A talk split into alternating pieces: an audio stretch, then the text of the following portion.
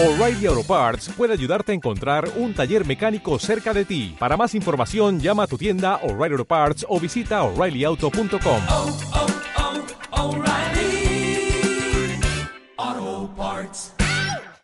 Muy buenas a todos, soy Rubén Espinosa y esto es Hijos de la Resistencia, el podcast.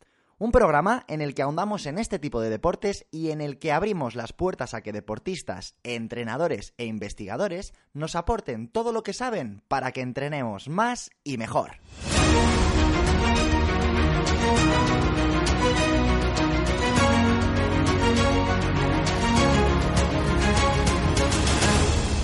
Muy buenas a todos, bienvenidos a esta segunda parte de la última entrevista del año 2019. Una entrevista en la que estamos hablando de técnica de carrera, un tema muy, muy, muy importante tanto en corredores como en triatletas. Y lo estamos haciendo con una verdadera profesional, atleta y entrenadora, Susana Alonso Domínguez, que lleva muchísimos años entrenando y preparando a corredores de todos los niveles.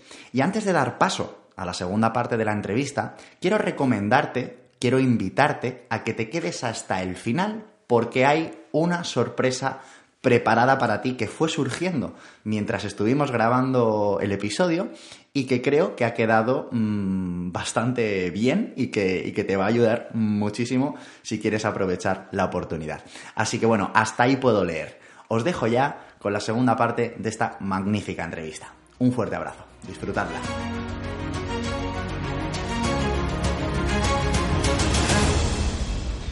Bien, vamos a jugar una cosa. Te voy a plantear errores típicos que veo siempre que salgo a correr, que me sangran los ojos, y tú me vas a decir cuál sería la solución directa para corregir ese error. Vale. De, tal- de esta manera, los que nos estén escu- escuchando en casa pueden decir, ostras, tú, que, que ese error lo tengo yo, y, y saber un poco qué pueden hacer. ¿Vale? Algunos ya lo hemos mencionado, pero ya aún así, para, para cumplir un poco la, la estructura y que, y que se quede todo completito y que la gente lo tenga, te los voy a mencionar igual. El primero de ellos, el clásico, el de siempre, talonar. Bueno, ¿Qué hago si talonar. talono? ¿Qué hacemos si talono? Mira, si ahora os voy a decir un ejercicio para practicar esto de no talonar, pero simplemente probad con pensar en no talonar. Seguro que no talonáis. Lo que pasa eh. que, claro, lo tenéis que pensar y eso es muy incómodo. Podéis pensarlo 100 metros, pero en una carrera de 10 kilómetros no, no es posible eso, ¿no? Entonces, de verdad, mm, está sobrevalorado, pero pensadlo. y un ejercicio, sí, sí, totalmente. Si, si ni siquiera somos conscientes a veces de las cosas, es imposible corregirlo. Solo siendo consciente de ello ya tenemos mucho ganado. Y un ejercicio específico, pues mira, podemos ya meter eh, algo con material, saltos a la comba, simples y sencillos. Ahora te digo otro, por si acaso alguien no sabe saltar la comba, que claro, si no sabemos saltar con fluidez no nos sirve de mucho, pero bueno, los saltos a la comba son completamente imposibles de hacer con el talón. Mm, Si alguien te- lo consigue, que me mande un vídeo. Por favor, que me lo mande a mí también. Pero yo creo que es completamente imposible. Entonces, no solo saltos a la comba en el sitio, sino eh, avanzando con un pie y con otro, haciendo dos patacojas con uno, dos patacojas con el otro. Ahí vamos a ir un poco eh, enseñando a nuestro tobillo cómo se entra en el suelo. Y esto repetido, repetido, repetido, al final se va a trasladar a nuestra carrera corta y poco a poco a nuestra carrera larga, ¿no?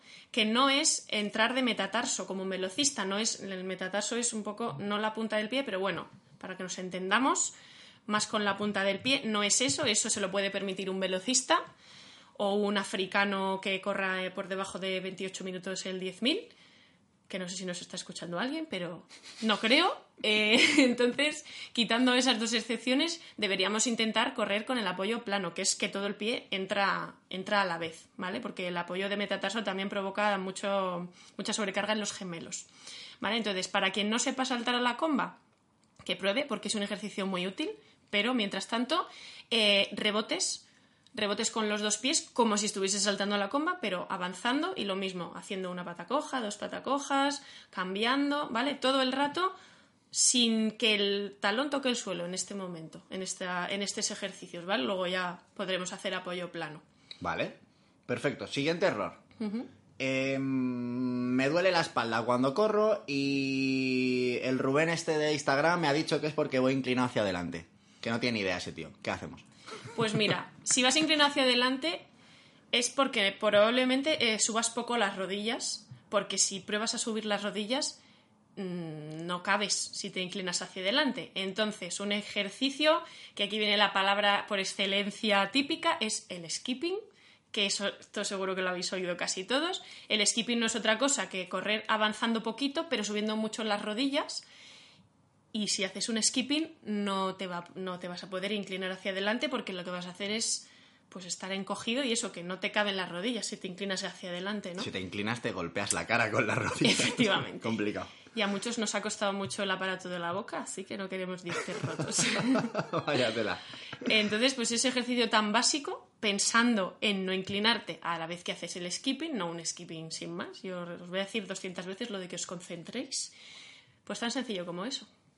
Caderas hundidas, gente que va sentada. Este es muy difícil de diagnosticar quizá para el que lo sufre, ¿no? Mm. Pero podríamos decir eh, que se traduce en dolor de rodillas, muchísima fatiga a nivel de cuádriceps y que se, se deba a eso, a que vamos sentados. ¿Cómo podemos corregir esto? Pues mira, esto es mm, de mi repertorio total, porque no lo he leído en ninguna parte, pero sí que lo he aplicado con mis grupos de corredores y ha dado resultado.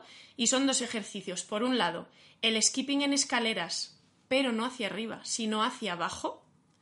¿Qué pasa con esto? Cuando yo estoy haciendo un skipping hacia abajo, Ostras. Me lo estoy imaginando, ¿eh? Perdona. eh, como las escaleras van hacia abajo, puedes hacerlo en una cuesta abajo, por ejemplo, me imagino que también valdría. eh, yo- cuando mi cerebro piensa que voy a apoyar el pie, no lo voy a apoyar, porque la escalera está más abajo. Y si yo tengo ese defecto de que mi cadera está hundida, en el momento en el que yo creo que voy a apoyar está hundida, pero cuando yo voy a apoyar realmente, que está a 20 centímetros abajo, mi cadera ya está extendida. Qué No sé si me he explicado To- bien. Totalmente. ¿Qué pasa aquí? Que entonces entra en mi cerebro esa conciencia de qué sensación tengo cuando yo he apoyado con la cadera totalmente extendida y luego ya lo puedo aplicar a la carrera en llano, digamos. Y entonces esto se puede hacer en escaleras o en cuesta abajo, igual. Y se puede correr cuesta abajo pensando en esto también, que más o menos nos podría valer. No conocía esto y me acabas de dejar loco. O sea, me encanta. Es que yo, o sea, Me encanta. Yo es una cosa que me inventé un día sobre la marcha, dije, ¿y si tal? Y funcionó. Hace Claro, 5 o ¿no? 6 años con mis primeros corredores y lo fui aplicando y les tu- vamos, tuvimos resultados que se veían, o sea que... Joder, sí, sí, sí. Y de hecho, si nos está escuchando algún opositor, Hmm. es que ahora, ahora mismo lo veo clarísimo. Ahora mismo estoy pensando, joder, pues sí, sí, sí, es obvio, ¿no? Pero realmente, ostras, el curro que tiene inventarse un, un ejercicio así. Pero es que en el momento en el que se- tú entiendes que cuando la cadera se extiende al final de ese rango de movimiento, producimos mucha más fuerza que cuando la cadera está flexionada, en, en castellano, ¿dónde tenemos más fuerza? En una sentadilla. ¿Abajo o arriba? Arriba. Todos tenemos más fuerza ahí. Entonces, en el momento en el que apoyamos el pie con la cadera extendida, nuestro glúteo va a aplicar más fuerza y sin mejorar, solamente cambiando eso, vamos a correr más rápido. Eso y eso es. creo que es algo que puede beneficiar muchísimo a, a opositores o a personas que tengan que rendir en, en distancias cortas. Claro. Y no solo ya a nivel de fuerza, sino a nivel de longitud de zancada. Si tú te encoges de rodillas o de cadera, estás acortándote la zancada, estás siendo más bajito de lo que eres. Entonces, no, hay que crecerse, hay que creerse altos, como suelo decir. Hay que aprovechar los centímetros con los que hemos nacido y nos ha dotado la vida, ¿no? Totalmente, totalmente. Uno de los errores, corríjame si me equivoco, pero yo esto lo he visto más en, en chicas y creo que le he encontrado la explicación. El hecho de cruzar los apoyos. Las chicas, como tenéis las caderas más anchas, pues los fémures van un poquito inclinados hacia adentro, ¿no? Entonces hay una tendencia a que cuando corréis eh, es más fácil que vayáis cruzando. Y esto lo veo mucho más en mujeres. ¿Qué se puede hacer aquí? Pues eso es posible que sea por un tronco débil, ¿no? Porque al final eh, seguramente eso vaya acompañado de una, de una torsión exagerada de tronco o de brazos, podría ser. Y entonces aquí yo, antes que meterme a técnica, eh, que también se puede hacer, por supuesto, haría ejercicios de core, las planchas de las que hemos hablado antes y sus mil y un variantes hasta la saciedad, todos los días, hasta los que no tengas que entrenar, te sacas cuatro minutos en tu casa y te haces unas planchas y se nota, se nota mucho los resultados con no tantas semanas de entrenamiento. Y luego a nivel técnica de carrera, pues se pueden hacer ejercicios, em, cualquier ejercicio de técnica de carrera valdría sobre una línea, en una línea de una pista de atletismo o una línea que traces tú en el parque, da igual, o un trozo de la acera o algo así, y que cada pie se apoye en su lado correspondiente, no encima de la línea ni tampoco en, la, en el lado contrario, ¿no? Creo que se entiende muy fácil para, para los que nos están escuchando y que si hay alguien que, que tenga este error, pues ya sabe lo que tiene que hacer. Otro muy típico, arrastrar los pies. Arrastrar los pies suele venir por eso, porque no se elevan las rodillas y porque la cadera está flexionada, que es lo de antes. Entonces, aparte de los ejercicios que hemos, que hemos dicho antes, yo pondría eh, ejercicios con tobilleras. Tobilleras o los, hay algunas piececitas así que pesan, no tienen que pesar mucho, con que pesen 200 gramos cada una, así, no más, porque si no nos sobrecargamos mucho a nivel muscular. Eso ya eh, es lo que hablaba un poco antes también de que si tu cuerpo, tú puedes decirle a, tus- a tu cuerpo, eh, corre mm, con las rodillas altas, pero si tú no tienes la fuerza necesaria para hacer más de 10 zancadas, vamos a poner, con las rodillas altas, es que da igual cuáles sean tus intenciones y tu buena voluntad, que no vas a ser capaz de hacerlo. Entonces hay que, ahí hay que entrar en el trabajo de fuerza y en el trabajo de fuerza aplicada, que en este caso yo propondría un trabajo de tobilleras. Igual un skipping, unos rusos, cualquier ejercicio de técnica de carrera que requiera subir las rodillas con, con esas tobilleras y después siempre una transferencia a la carrera sin tobilleras para que asimilemos ese, ese trabajo. Fantástico, qué maravilla, joder, que nos acabas de pegar un curso aquí. Este podcast yo creo que lo voy a vender en vez de colgarlo en, en las plataformas. Una pregunta que, que seguro que se está haciendo muchísima, muchísima gente en casa. Los que se dedican a la larga distancia, los maratonianos, los ultramaratonianos, los corredores de montaña, de Ironmans, de todo lo que nos has contado de la técnica, es cierto, corrígeme si me equivoco, que el modelo perfecto de, de cómo se corre se escoge de la técnica de un velocista. Todo lo que has contado del ciclo anterior, elevación de rodillas, tobillos armados, crecerse y estar muy alto. Pero claro, esto es muy difícil de aplicar cuando llevas corriendo 5 o 6 horas en una ultramaratón de estas. Entonces, la pregunta es muy fácil eh, de hacer, de responder no lo sé. Una persona que corra en ese tipo de disciplinas de ultradistancia, ¿tiene que trabajar la técnica tal y como nos la has contado o tiene que hacer cambios? Pues mira, yo mi opinión es que cuanto más fácil te sea tener una buena técnica en una situación sencilla, eh, más fácil te va a ser mantenerla por más tiempo, ¿no? Es muy importante el trabajo de, de fuerza en estos casos, porque la fatiga muscular, tú igual sabes hacer toda esta técnica muy bien, toda tu, la técnica de carrera correcta, digamos, sabes hacerla muy bien, pero a las cuatro horas es que da igual, porque es que el músculo está ya diciendo, para de correr, por Dios que no puedo más, ¿no? Claro. Entonces aquí es muy, muy importante complementar el trabajo de técnica con el trabajo de fuerza. ¿Qué trucos, qué, qué- qué beneficios tiene la saber entrenar técnica de carrera aparte de para tener una mejor técnica? Que yo puedo distraer a mi cabeza de cuando está diciéndome para allá, que no puedo más, para allá, para allá, distraerme de esos, de esos eh, pensamientos negativos diciendo, vaya a pensar todo el rato en mover los brazos amplios. Voy a pensar ahora todo el rato en este kilómetro, en mover eh, mm, las rodillas hasta determinada altura, ¿no? Es una manera también de distraerse. Es como lo, cuando nos ponemos música para no pensar mucho en lo que estamos, entre comillas, sufriendo, pero con el beneficio de que al estar pensando en algo técnico vas a correr mejor y no te vas a distraer de lo que estás haciendo realmente, ¿no? Entonces sí, un poco, por supuesto que la entrenaría, de hecho creo que es muy, muy importante y, y a partir de que ya la fatiga muscular es muy grande es luchar por no perder esa técnica.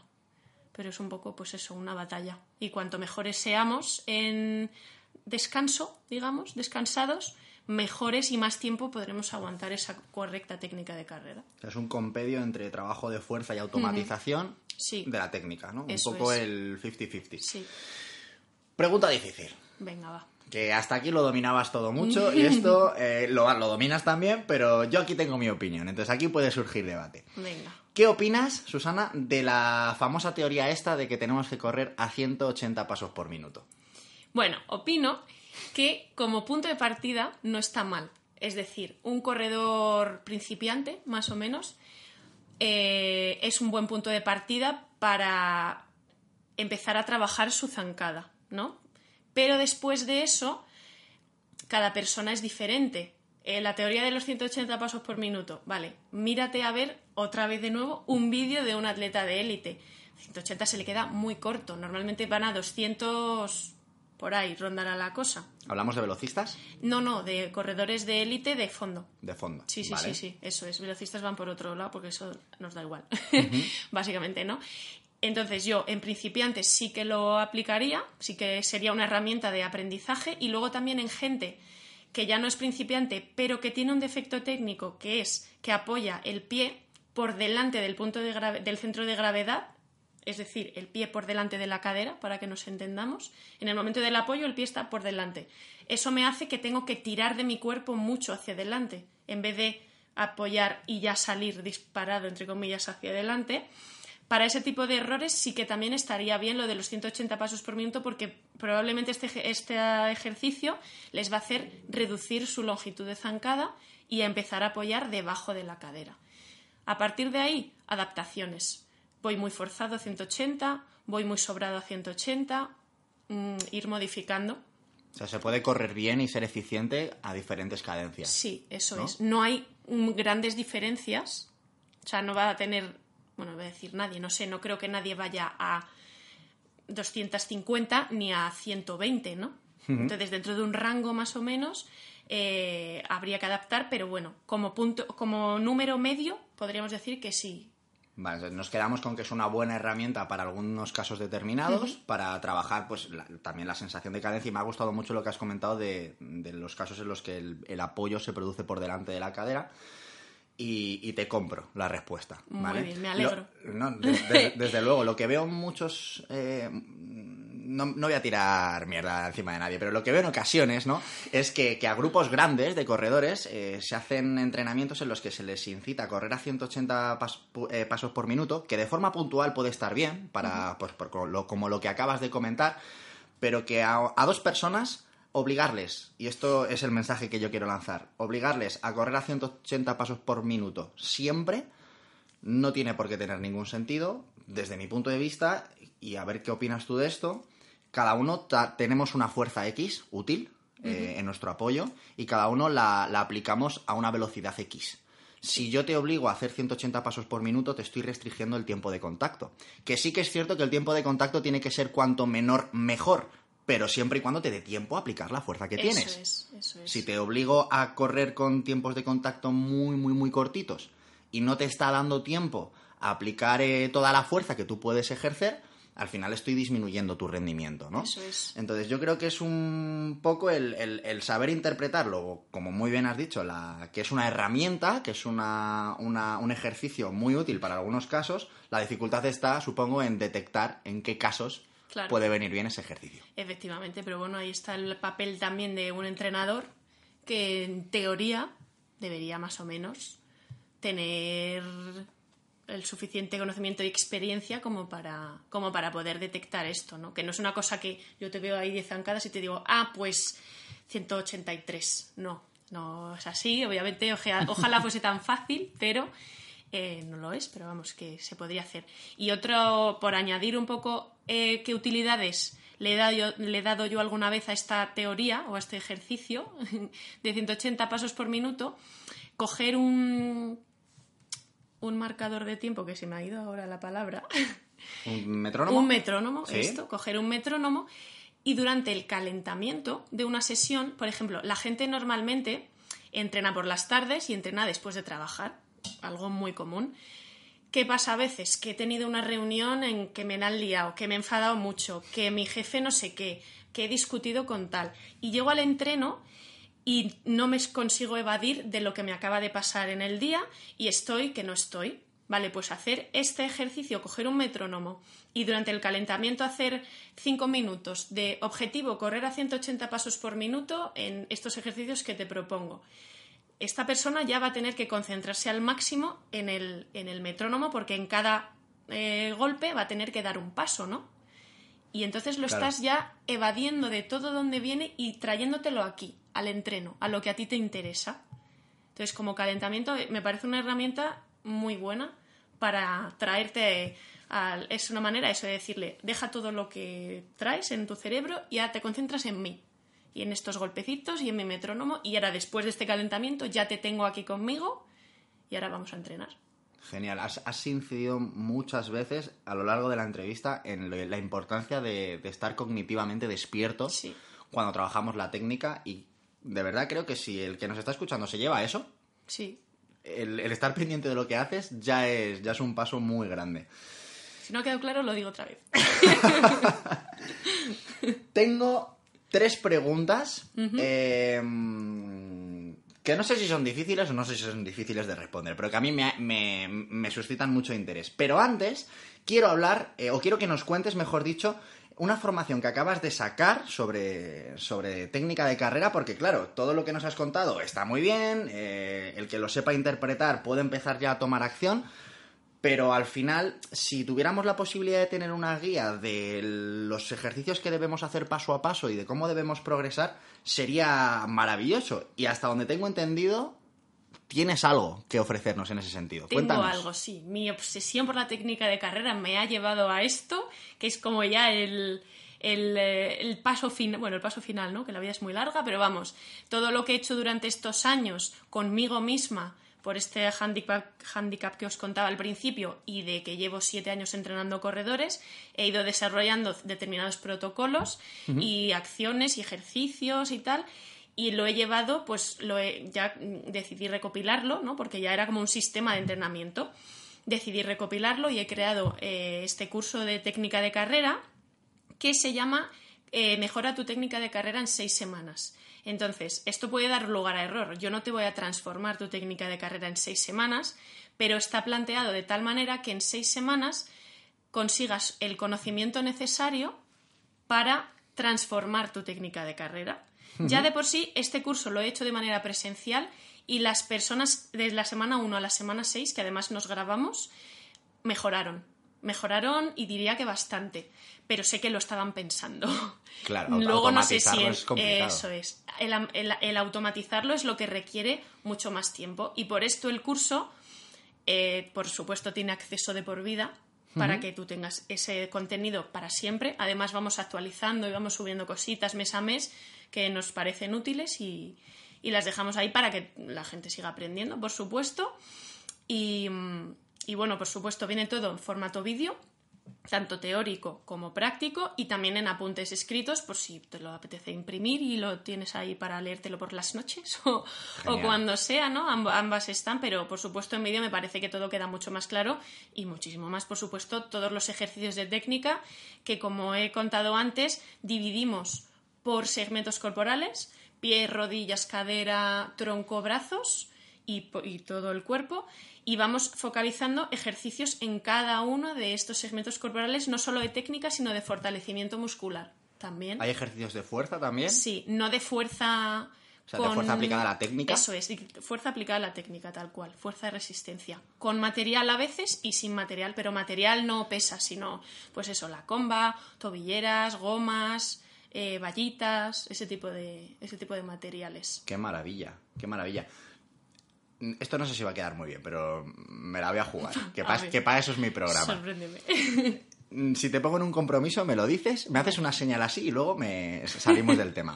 Se- ¿Sería posible hacer, eh, no sé si un link o un código o algo especial para la gente que nos está escuchando y que les puedas eh, hacer un, no sé si quizás regalarles una parte del curso, no, porque no tendría sentido si no lo terminan, pero sí un, un descuento así chulo o algo. No me contestes ahora, que tengo todavía tres preguntas para ti. Vale. Piénsatelo y si, y si te apetece, pues lo, lo lanzamos. Vale. Si no volvemos a hablar de este tema, pues es que Susana me ha peinado. Es que, es que lo ha cortado. me, ha- me han peinado muchas veces en mi vida, así que bueno, una más. Pero bueno, yo lo he intentado. Voy con esas preguntas que tenía preparadas. Vamos a ello. Em, la corriente minimalista, ¿qué opinas de ella? que es un tema muy delicado, porque mm, eh, los modelos en los que se basa la gente que mm, fabrica sobre todo zapatillas minimalistas em, son corredores normalmente africanos y que llevan corriendo descalzos desde que tienen uso de razón o capacidad de andar casi. Claro, esta gente corre mucho por su genética, obviamente, porque llevan corriendo toda la vida, pero y, entonces esta- estas personas dicen, ah, pues si es que este tío corre tanto, es que seguro que correr descalzo es buenísimo. Vale, es bueno, tiene sus beneficios, pero hay que hacer una progresión muy, muy progresiva, muy progresiva, porque es muy delicado. Nosotros llevamos años, años, años, años, o sea, desde que todavía no andamos ya nos ponen zapatos. Entonces, mm, Tal cual. no puedes, ni aunque tengas 20, ni 30, ni 15 años, si quieres empezar a correr con un calzado minimalista o, bueno, descalzo, mm, no sé, en algunas partes, eh, hazlo muy, muy progresivo y con mucho cuidado. Eso es lo que pienso de esta corriente, que personalmente ni me apetece probar ni probaré. Nunca digo de este agua no beberé, pero de momento creo que no la voy a probar porque no me atrae. Me gusta Es mucho tu forma ¿eh? de, de pensar, quizá no tanto la del nunca lo probaré, porque no sé si eso lo haré. o- De hecho, yo sí uso Five Fingers para caminar por casa y demás, me Mm. gusta la sensación de tener despierto el pie. Pero lo que has comentado de que no es que sea una moda o no sea una moda, es que la, reali- la realidad es que un pie cuando nacemos tiene las mismas terminaciones nerviosas que una mano. Pero al mes de que un bebé se haya puesto sus patuquitos de lana, ya ha perdido eh, el potencial que tenían esos pies de sentir de la misma manera en la que después desarrollamos las manos. Imagínase, imaginaos los que estáis eh, escuchándonos que cuando nacéis os ponen una manopla cerrada en la que no podéis abrir los dedos y os tienen así hasta los 40. Y a los 40 ves un anuncio de, una, de un guante con deditos y te los pones y pretendes eh, caminar haciendo el pino. O sea, es como, no, no tiene, no tiene, No tiene sentido. Y llevas toda la razón en lo que has dicho. Al menos yo pienso muy como tú. Me viene a la cabeza una mujer que vi hace bastante tiempo en un programa que no tenía brazos y entonces ella se manejaba con los pies. Tenía una capacidad de mover los dedos de los pies espectacular, o sea, parecían manos. Y eso es porque desde, creo que nació sin brazos, me parece, no, estoy, no lo estoy segura, pero vamos, casi seguro. Y sus pies eran manos. Y esto es porque de, de toda la vida ha utilizado todos esos nervios y esos músculos que hablas de los pies, ¿no? El potencial está ahí, Está pero ahí, claro, efectivamente. eh, querer cambiar todo eso por convicción cuando ya la hemos cagado, realmente, eh, pues hay que ver hasta qué punto merece la pena y si se hace, cómo se hace, Claro. con qué progresión. Es que la progresión, es que la palabra progresión es muy amplia. Igual yo, para hablar de una progresión de calzado minimalista, igual te digo que es una progresión de tres años.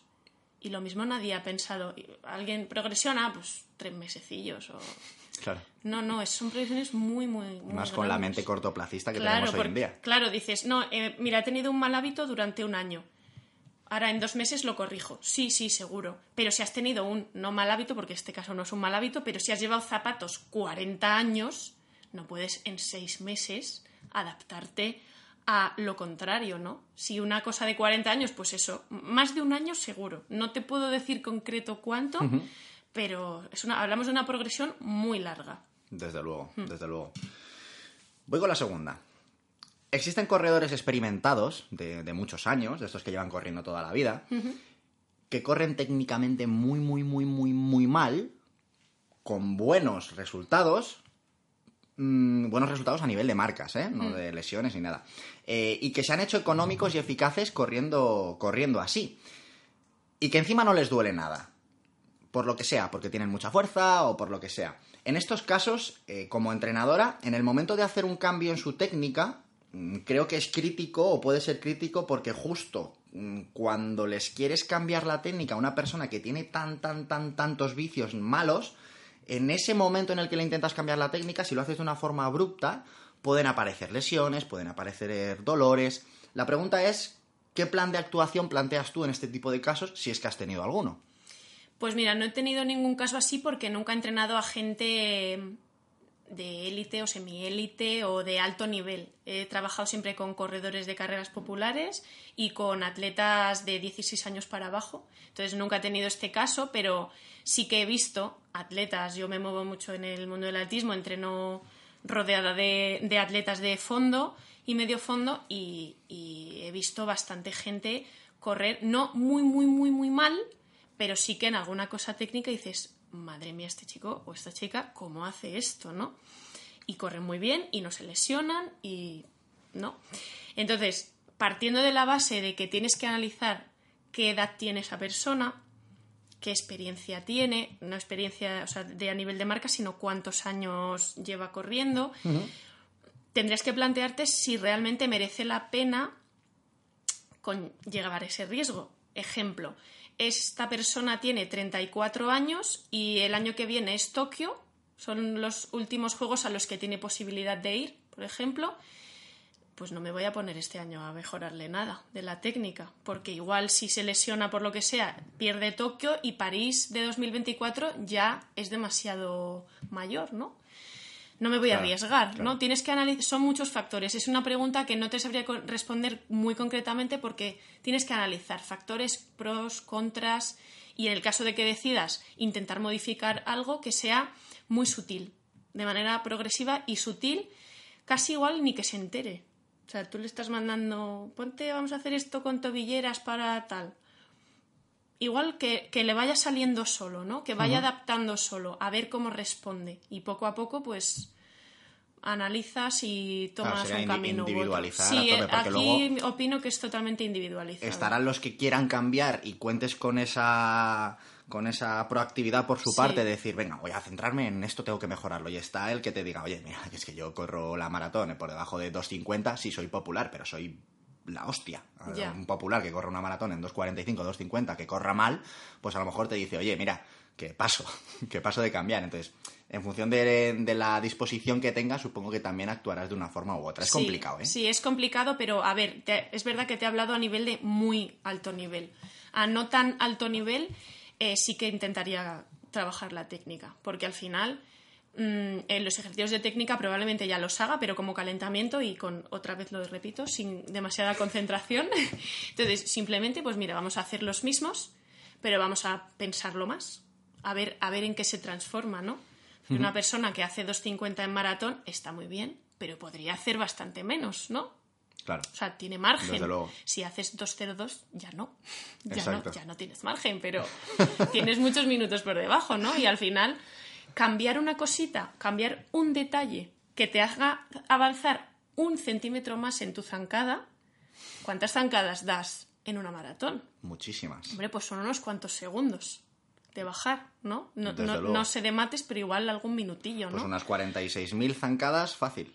Pues ahí... Pues si son unas entre 8.000 y 11.000 por cada 10k, vamos, de una, una burrada. O sea, es que visto así, claro. Mucho. Entonces, eh, claro, obviamente, si estamos hablando de corredores populares, muy buenos, buenísimos, buenos, regulares, normales, siempre optaría por probar a, a trabajar la técnica, por mucho que digas que llevas corriendo toda la vida y que no te has hecho daño. Seguro que en toda la vida que llevas entrenando te has lesionado alguna vez, y a no ser porque sea porque te has torcido un tobillo con un agujero, el motivo 100% real no lo tienes. Tú piensas que es porque mm, no sé qué de la carga o no sé qué del volumen, pero igual no fue por eso, ¿no? Totalmente. Última pregunta. Y te lo vuelvo a lanzar. Que luego me tienes que contar algo a ver. Vale. Espero que lo estés pensando.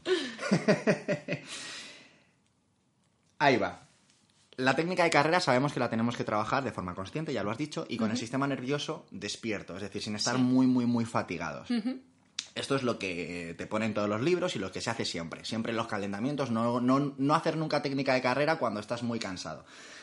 Claro, aquí a mí se me plantea siempre el, intentar encontrar la circunstancia en la que sí se pueda, ¿no? Entonces yo te planteo el siguiente caso. Una persona que realiza los ejercicios de técnica de carrera en los calentamientos y lo hace bien, que en un 10K corre bien, pero que cuando hace una maratón, por ejemplo, kilómetro 30, o ki- kilómetro 32, momento crítico, empieza a, a sufrir de tibiales por armar el tobillo, empieza a sufrir del psoas por elevar la rodilla, empieza a sufrir de todo. ¿Tendría sentido en este tipo de personas que, que- mm, pierden su técnica cuando ya están cansados trabajar la técnica en fatiga? Y si la respuesta es sí, ¿cómo lo harías? Sí, la respuesta es sí. Tendría sentido.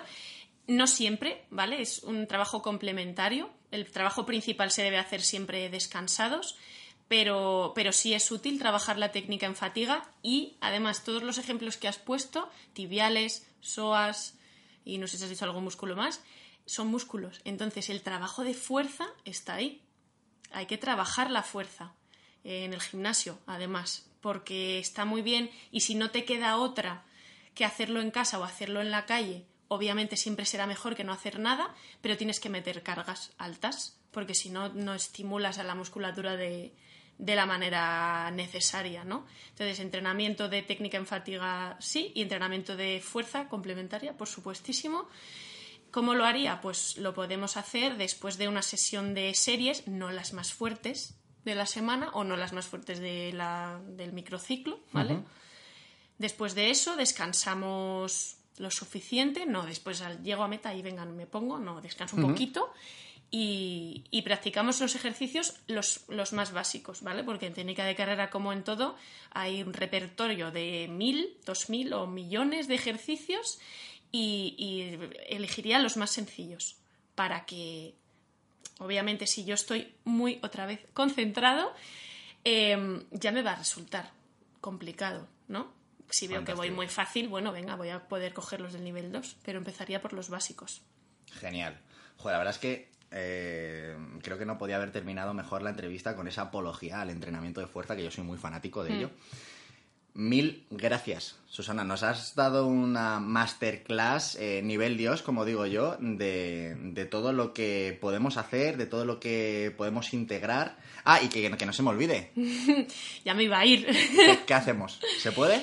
Pues mira, creo que sí, sí que lo podemos hacer perfectamente porque me parece que he escuchado tu, algún capítulo de tus podcasts y me ha gustado mucho, así que se lo quiero regalar a tus, Fantástico. a tus seguidores. Me encanta. Ha quedado muy bien este podcast, creo. Creo que hemos aportado, así que mira, como colofón final, Muchísimo. mi respuesta es sí. Genial, ¿cómo lo hacemos? Eh, ¿Te parece bien que hagamos un código quizá Sí. que cuando lo pongan en tu... lo tienes alojado en Hotmart, que es la Está plataforma, en Hotmart, ¿no? sí. Podemos crear un, un código que es el que tú me digas y ¿Un 30%, 35% es viable? sí, es viable. ¿Sí? Sí. Pues maravilloso, Sí, sí, joder. sí. Madre mía. ¿Lo ves? Es mejor no prepararse las cosas. Sí, porque al final, o sea, obviamente que lo hemos comentado a veces, nosotros no, no comemos aire, o sea, nos ganamos la vida con, con estas cosas, ¿no? Obviamente. Pero mi objetivo principal, o sea, yo si pudiera hacerlo gratis, haría millones de cosas gratis, porque lo que yo quiero es ayudar a la gente y ojalá un día dentro de un año vaya al retiro y haya más gente haciendo técnica que haciendo series. Pero, Total. pues eso, mi objetivo es, es ayudar a la gente y si con un código podemos ayudar a más gente, por supuestísimo. Maravilloso. Pues lo voy a decir así, tal cual. Y si digo algo que no te cuadre, me lo dices. Vale. Código de regalo para el curso de Entrena con Susana, la técnica de carrera en seis semanas. El código va a ser, si me dejas, Hijos de la Resistencia. eh, se- supongo que podrás poner dos, porque habrá algunos que lo pongan con, con arroba y otros sin Sí, arroba. puede. Que lo pongan como quieran. Hijos de la Resistencia con un 30-35% de descuento. Lo dejamos ahí, ahora lo negociamos tú y yo fuera de micros, a ver, a ver que te salgan los números y que por lo menos, joder, que, que veas eh, retribuido ese esfuerzo que has gastado en hacer ese pedazo de curso. Vale. ¿Te parece? Me parece, me parece. Pues muchísimas gracias, Susana, por estar hoy aquí y por aportar tanto, tanto en las formaciones que estás haciendo como, como en el podcast. Voy a dejar también en la descripción tus redes sociales, tu página web. Eh, cualquier persona que quiera eh, saber más sobre Susana, lo único que tiene que hacer es irse ahí a, a buscar. Y si queréis ese 30 o 35% de, de descuento en la formación de técnica de carrera de Susana, recordad, código Hijos de la Resistencia. Susana, muchísimas gracias, Gracias de verdad. a ti, Rubén. Y espero que nos veamos prontito por aquí, que creo que podemos darle muchas vueltas a. a Hay esto mucho del de qué hablar siempre. Nos es. veremos más veces. Muchas gracias, Susana. Gracias a ti.